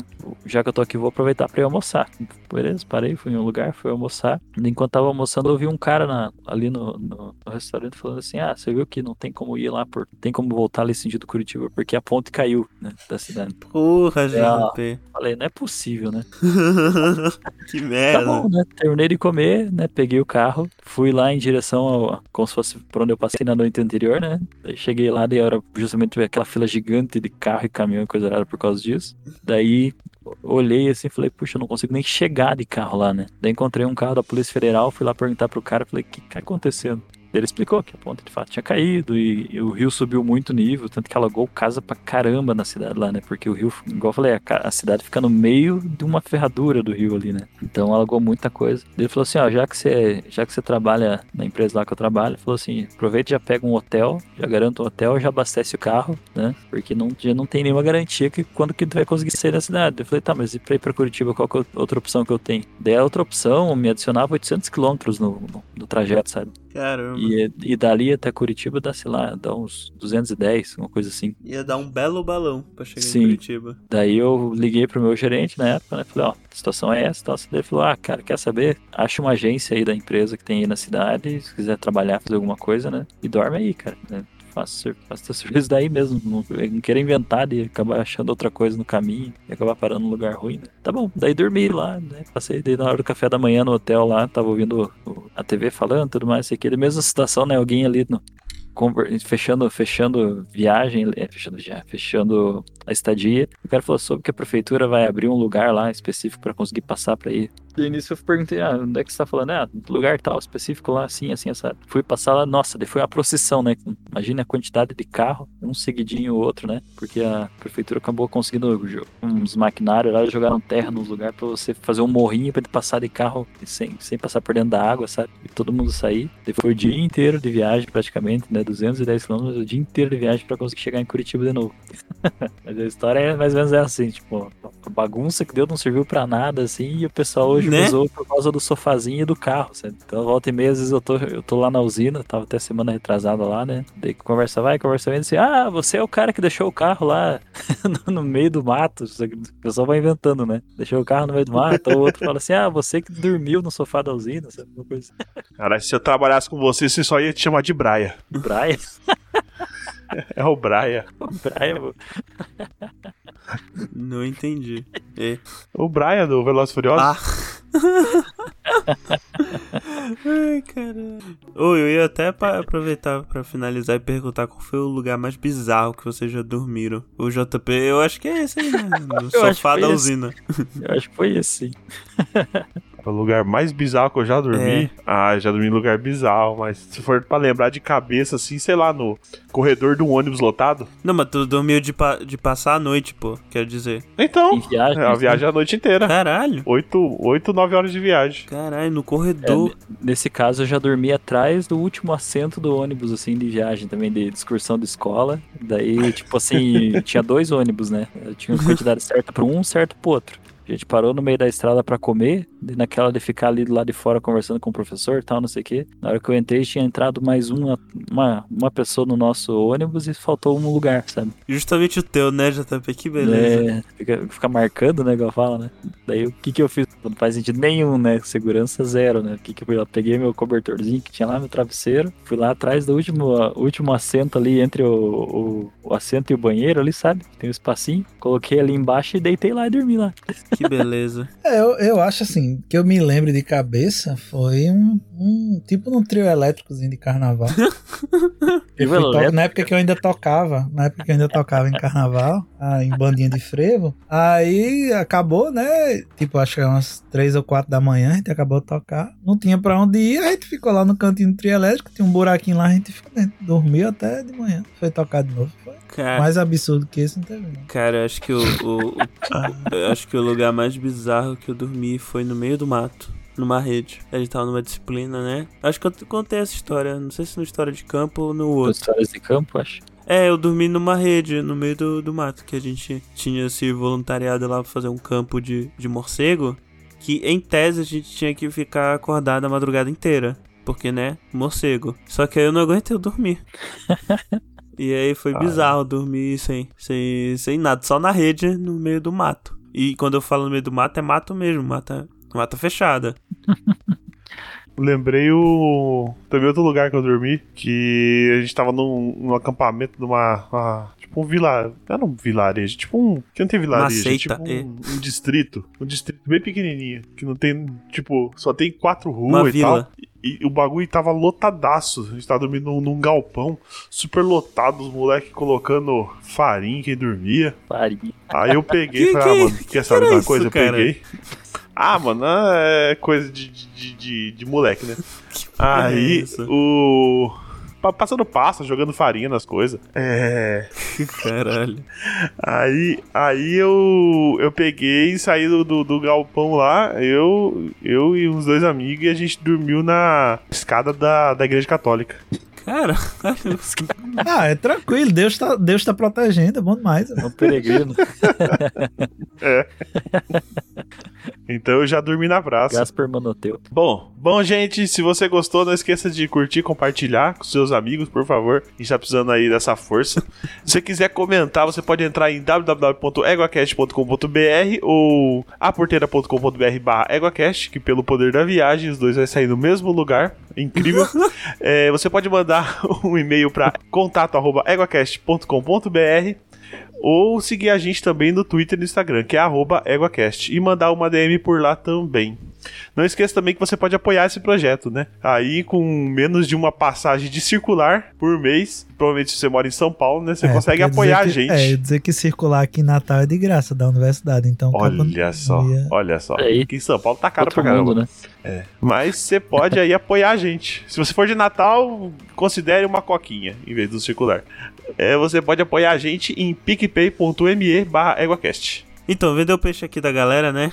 Os robôs. Pi, onde é que as pessoas te encontram na internet? O lugar mais fácil de me achar é pelo Twitter mesmo, né? Arroba Trumpeu. Né? Você pensa em Trump, né? O ex-presidente dos Estados Unidos, e bota um eu no final que você me encontra lá. Sempre tô falando besteira por lá. Mas é por causa Além disso, eu do sou- trompete, né? O trompeu. Por causa de trompete, exato. Além disso, eu faço parte do SciCast, na equipe de engenharia do SciCast. De vez em quando a gente grava algumas coisas por lá também. E tu, JP, onde é que as pessoas te encontram? E dá pra encontrar na, na HP 50G em cima do, do Enter, né? Ok. Então, se o pessoal quiser me conversar comigo ou me encontrar, na verdade, assim, de vez em quando aqui no, no EgoCast, e quem gostar de automobilismo também pode dar uma procurada aí no Spotify e outros agregadores, o Sargento F1, falar um pouco de Fórmula 1 ou de outros assuntos também envolvendo automobilismo. E é isso, acho. Então é isso, gente, né? Que viagem.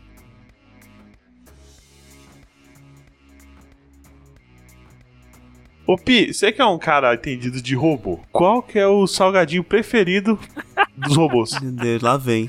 Salgadinho preferido dos robôs. É. Sei não. É o microchips. Ah, tá, já era uma que chip. pariu, caralho, acabou. Pronto, acabou o programa. É isso aí, tchau. Falou. Microchip. Achei que era uma chip.